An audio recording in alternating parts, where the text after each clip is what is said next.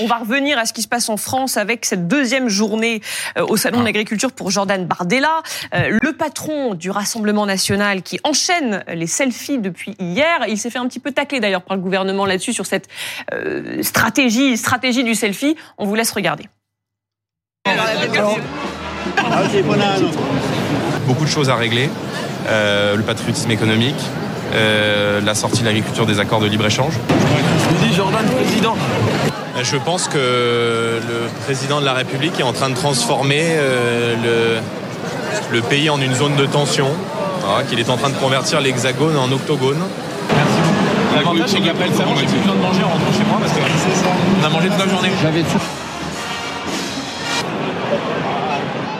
Vous l'avez croisé, vous, aujourd'hui, Jordan Oui, ben, il était inapprochable, mais je n'avais, je n'avais, j'avais, j'avais- je ne suis pas allé le voir, j'avais rien à lui dire. Mais je comprends que le gouvernement le tacle. Il est reçu comme un prince, adulé, choyé, euh, accueilli, tout simplement. Et il y a des gens qui ont discuté avec lui qui n'étaient pas d'accord. Il a été surprenant. Je comprends pas que ce soit, c'est lui, c'est le président de la République qui doit être reçu comme ça. Et peut-être Joan Barr. Oh, c'est plus facile quand on ne gouverne Non, pas. mais, Mais c'est plus facile je quand dis on que ne le gouvernement gouverne se pas, taise, que le euh, gouvernement se taise, parce que les loupés et les couacs qu'ils ont cumulés depuis quatre jours, plus le Premier ministre qui va hier soir dernière minute alors qu'il n'était pas prévu, on n'y comprend rien. Pourquoi les agriculteurs sont à, sont à Bruxelles aujourd'hui? Parce que la base du problème est au niveau de l'Europe, lorsqu'en 1986, c'était Jacques Delors qui, si adulé que ça, a ouvert le marché euh, commun européen agricole à la mondialisation dérégulée. On a jeté l'agriculture européenne en pâture à un marché dans lequel il n'y avait pas de concurrence loyale, libre et non, et, et- et non faussée. Voilà. Donc l'Europe aujourd'hui n'a même pas les moyens de rattraper les erreurs qu'elle a mises. Ils peuvent aller manifester autant qu'ils veulent, on peut tout casser. Il faut une telle remise en cause de la direction européenne, c'est-à-dire faut accepter le principe qu'on refait un marché commun avec préférence communautaire, on fait un Schengen économique, on vit entre nous, on importe que ce dont on a besoin, et ce qu'on importe et qui n'est pas aux normes européennes, on ferme pas les frontières, on ne surtaxe pas, on le taxe juste pour le mettre au même prix que les produits européens. Et tout sera résolu. Vous vous demandiez, Perico, pourquoi euh, euh, Emmanuel Macron n'a pas été accueilli comme Jordan Bardella. Il a sa petite hypothèse. Emmanuel Macron, c'est dans le Figaro. Euh, il dit la chose suivante. Il dit que la coordination rurale, le- le syndicat agricole, euh, travaille de manière euh, très officielle, ou en tout cas certains membres de ce syndicat avec le Rassemblement national. Et il ajoute, euh, mais quand vous avez des centaines de gens avec des drapeaux réclamant le Frexit, ce ne sont pas des mouvements agricoles, c'est factuel.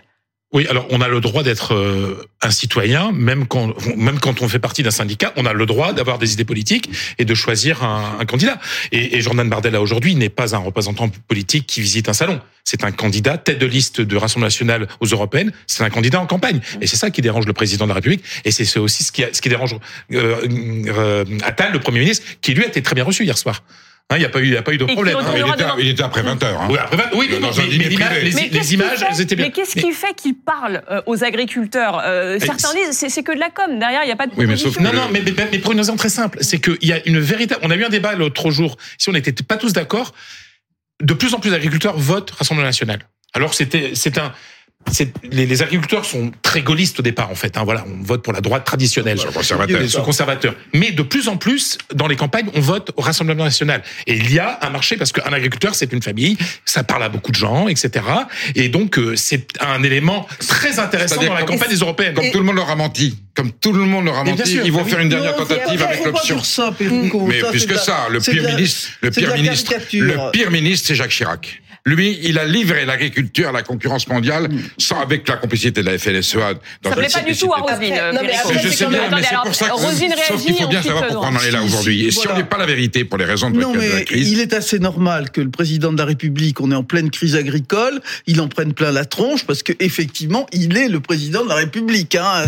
C'est donc lui qui est chargé d'avoir la baguette magique pour résoudre en quelques que minutes les problèmes, obligé les problèmes des agriculteurs. Et évidemment, Monsieur Bardella, lui, il vient avec des solutions. euh, somme toute assez simplistes parce qu'on cherche évidemment les solutions du Rassemblement national pour résoudre la crise agricole et on voit que ça va pas ça va Bah, pas vraiment marcher. le seul terrain, c'est qu'en fait, c'est symbolique, mais quand on parle souveraineté protectionnisme, là, au vu de la crise, c'est un boulevard ouvert pour pouvoir parler de ces thématiques.